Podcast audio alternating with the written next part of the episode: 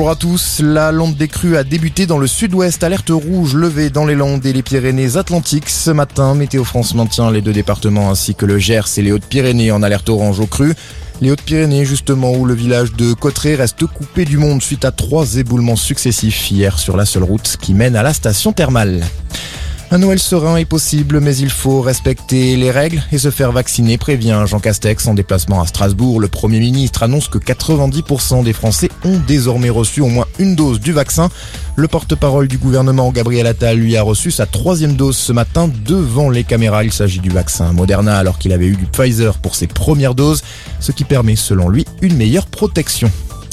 Plus de 47 000 nouveaux cas de Covid. L'épidémie poursuit pendant ce temps sa progression et face à cette reprise, la pression hospitalière commence à se faire ressentir.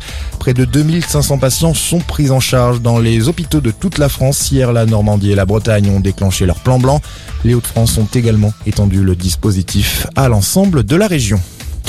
Dans l'actualité, également Yannick Jadot à dans l'Aisne, le candidat écologiste organise son premier grand événement de campagne, le Forum des possibles, où quelques centaines de militants sont attendus cet après-midi.